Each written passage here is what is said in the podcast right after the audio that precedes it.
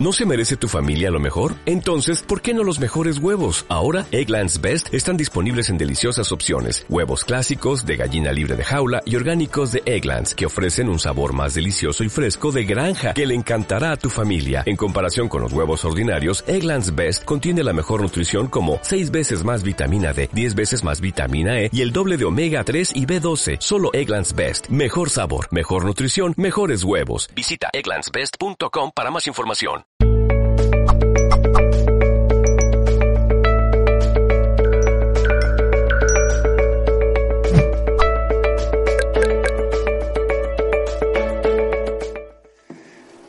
Qué bonita es la mediunidad, ¿verdad? Qué bonito es todo. Hemos comprobado que sí es cierto, que implica pues mucho trabajo, pero a la larga esto nos ayudará a desarrollarnos como personas y como seres espirituales. Y podemos ayudar de esta forma a ayudar a todas aquellas personas que nos rodean, que ya sabéis que es uno de nuestros objetivos principales en estas casas. Pues bien, siento romperos este mágico momento afirmando que existen inconvenientes y peligros que debemos tener muy en cuenta cuando nos embarcamos en este camino. Es muy importante acudir a un centro espírita serio, pues cuando se estudia la mediunidad y ésta no se encuentra bien orientada, cuidado, puede ser peligroso. Daos cuenta que en los centros espíritas, en principio, en principio, se ofrece un ambiente y una disposición para intercambio mediúnico, de tal forma que, tal y como hemos comentado con anterioridad, acude un mayor flujo de espíritus, para que de esta forma puedan ejercer su influencia sobre el medium y sobre los diferentes participantes de la reunión. Los espíritus son atraídos por la ley de la afinidad, acordaos. Según uno es, así atraerá a unos o a otros espíritus, tanto a nivel personal como a nivel de grupo. Y actúa en nosotros a través de los pensamientos y de la, acción fluídica. Por ello, si el grupo no estuviera vigilante ni preparado para dicho intercambio, podría traer a, a espíritus inferiores y sufrir prejuicios, tales como obsesiones, mistificaciones, daños de carácter fluídico, como pueden ser malas vibraciones, o incluso, fijaos, daños de carácter físico. Así que, cuidado, por favor. De igual forma, aunque vayamos a un centro espíritu serio, habrá personas que debido a sus características, las cuales citaré a continuación, no es conveniente que ejerzan la mediunidad. Tener en cuenta que cuando cualquiera de nosotros entramos en un trance mediúnico, vamos a llamarle así, la persona sufre un estado de agitación generalizada.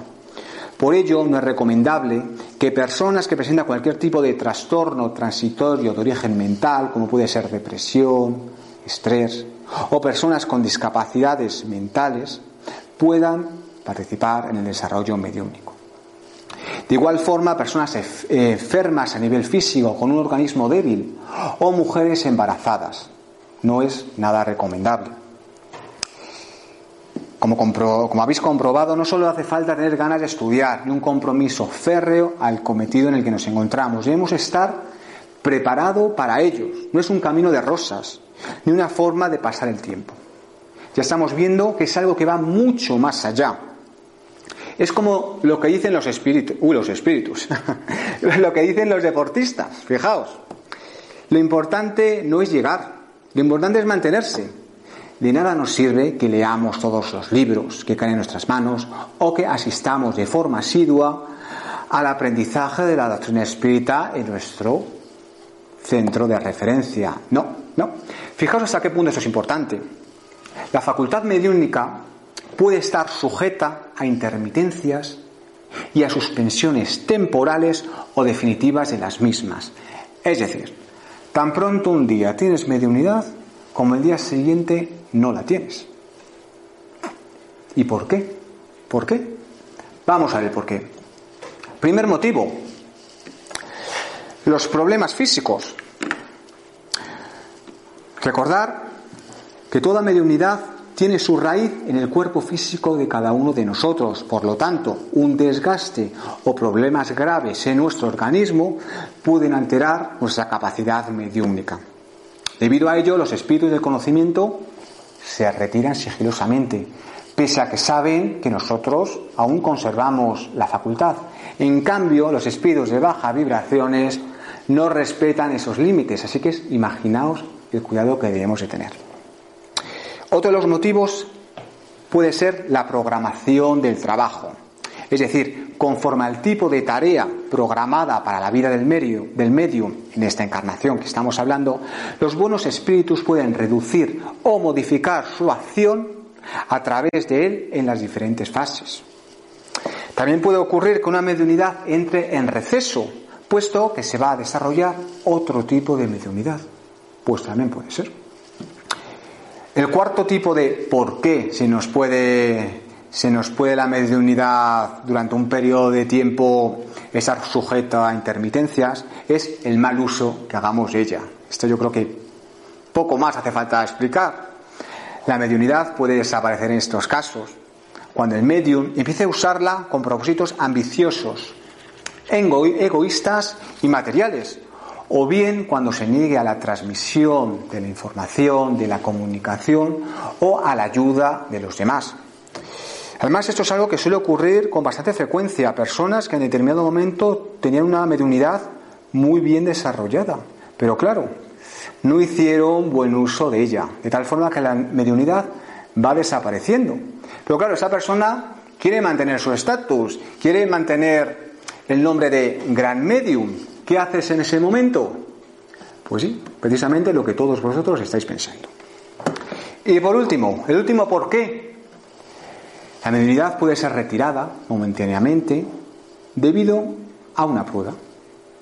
Por una parte, el mundo espiritual puede probar la paciencia, la perseverancia, el buen proceder o la honestidad del medium. O bien puede llevarles a meditar las enseñanzas recibidas. Los espíritus no quieren que nosotros recitemos sus enseñanzas cual papagayos. No quieren que constantemente tengamos en boca eso de, mm, sí, porque a mí un espíritu me dijo esto, a mí un espíritu me dijo lo otro. Da igual lo que un espíritu te diga, da exactamente igual.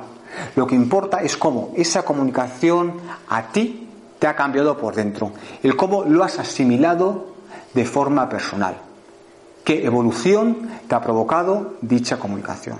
El resto, eso son palabras, no son más.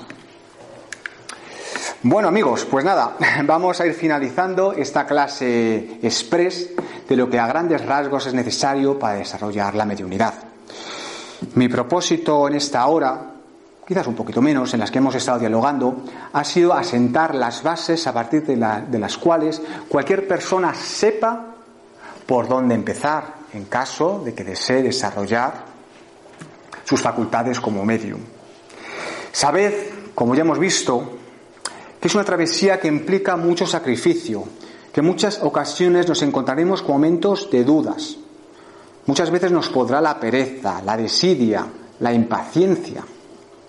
Y es importante, es importante que así sea, puesto que una vez que, que superemos esos sentimientos, nuestro camino se irá allanando poco a poco.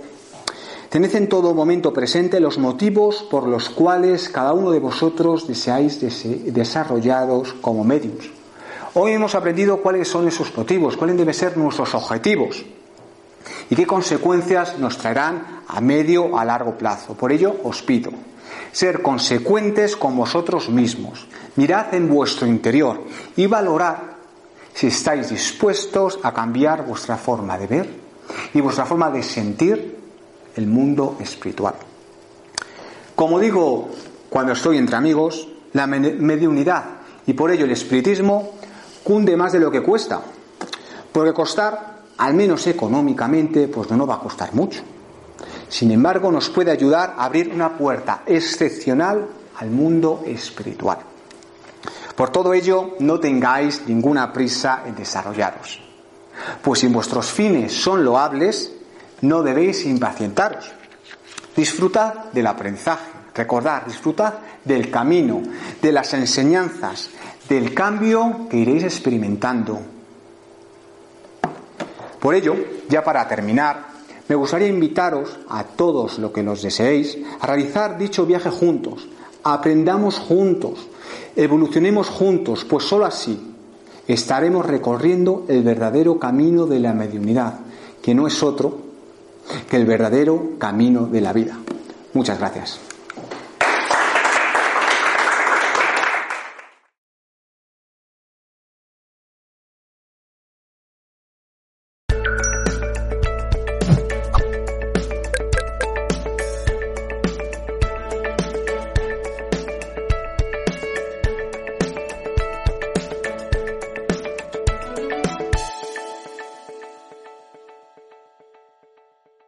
Dale más potencia a tu primavera con The Home Depot.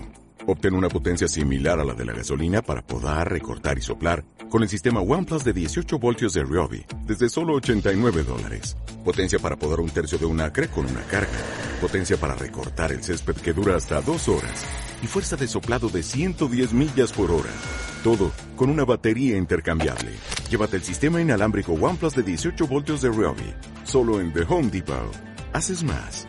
Logras más.